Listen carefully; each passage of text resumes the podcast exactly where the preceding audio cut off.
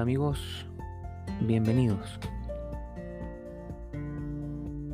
Hoy vamos a hablar acerca del propósito de la iglesia. El libro de los Hechos, capítulo 2, verso 42, es muy importante para hablar acerca de este tema. Dice la palabra y perseveraban en la doctrina de los apóstoles, en la comunión unos con otros, en el partimiento del pan y las oraciones. Entonces, de acuerdo a esta palabra, que es muy importante al hablar de este tema del propósito de la iglesia, señala que de acuerdo eh, a la verdadera doctrina, el propósito de la iglesia pudiera ser en primer lugar enseñar la Biblia. También puede ser proveer un lugar de convivencia para los hermanos, para los creyentes.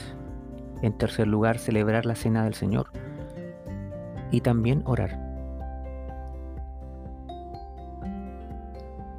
Si existe para alguna cosa la iglesia, como verdaderamente creemos que la iglesia existe para algo, es para enseñar la doctrina bíblica.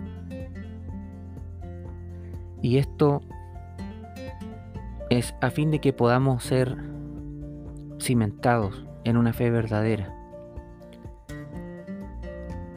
Efesios capítulo 4, verso 14 dice, para que ya no seamos niños fluctuantes, llevados por doquiera de todo viento de doctrina, por estratagemas de hombres que para engañar emplean con astucia las artimañas del error.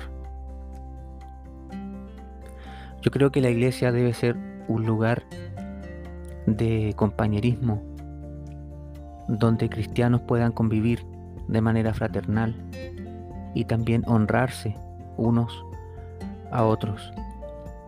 Creo que la iglesia debe ser un lugar para instruirse, para aprender, para educarnos.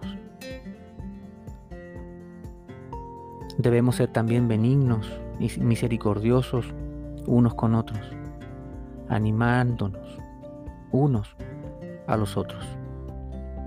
Y lo más importante es que la iglesia sea un conjunto de personas que sean capaces de amarse.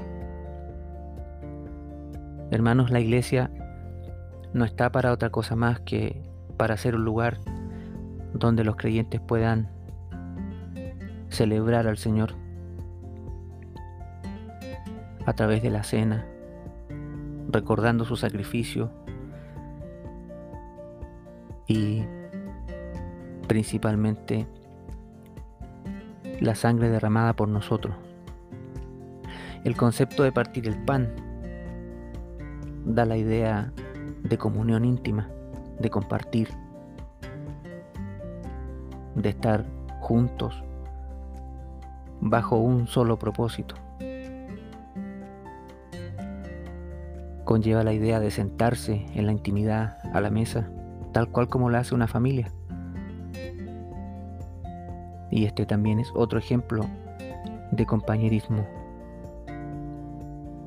El propósito final de la iglesia, entonces de acuerdo a los Hechos capítulo 2 verso 42, es orar.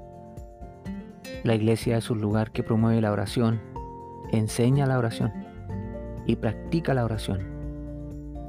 Filipenses 4, 6 al 7 nos anima a hacerlo. Por nada estéis afanosos, sino sean conocidas vuestras peticiones delante de Dios en toda oración y ruego, con acción de gracias.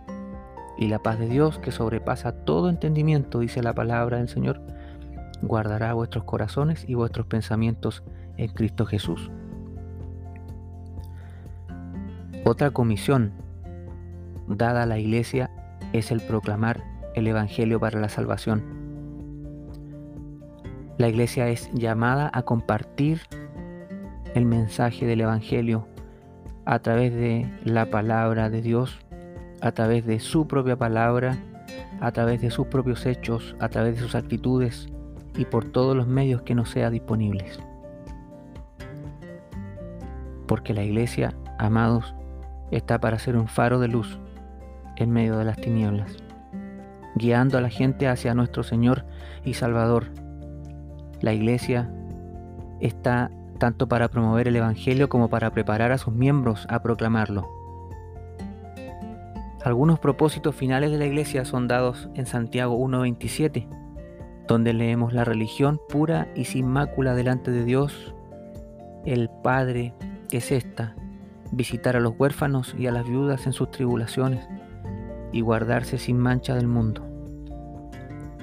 La iglesia está para ministrar a aquellos que están en necesidad. Esto incluye no solo el compartir el Evangelio, sino también proveer a sus necesidades físicas, como comida, ropa, hospedaje, como sea necesario y apropiado. La iglesia está también para equipar a los creyentes en Cristo con las herramientas que ellos necesitan para vencer al pecado y permanecer libres de la contaminación del mundo. Y esto es logrado por los principios dados anteriormente, enseñanza bíblica y compañerismo cristiano. Así que con todo lo que hemos dicho, ¿cuál es el propósito de la iglesia? Hay una ilustración en 1 Corintios capítulo 12 del verso 12 al 27. La iglesia es el cuerpo de Dios. Somos sus manos, boca y pies en este mundo. Estamos para hacer las cosas que Jesucristo haría si Él estuviera aquí físicamente en el mundo. La iglesia está para ser cristiana, es decir, como Cristo, y para ser seguidores de Él. Dios te bendiga.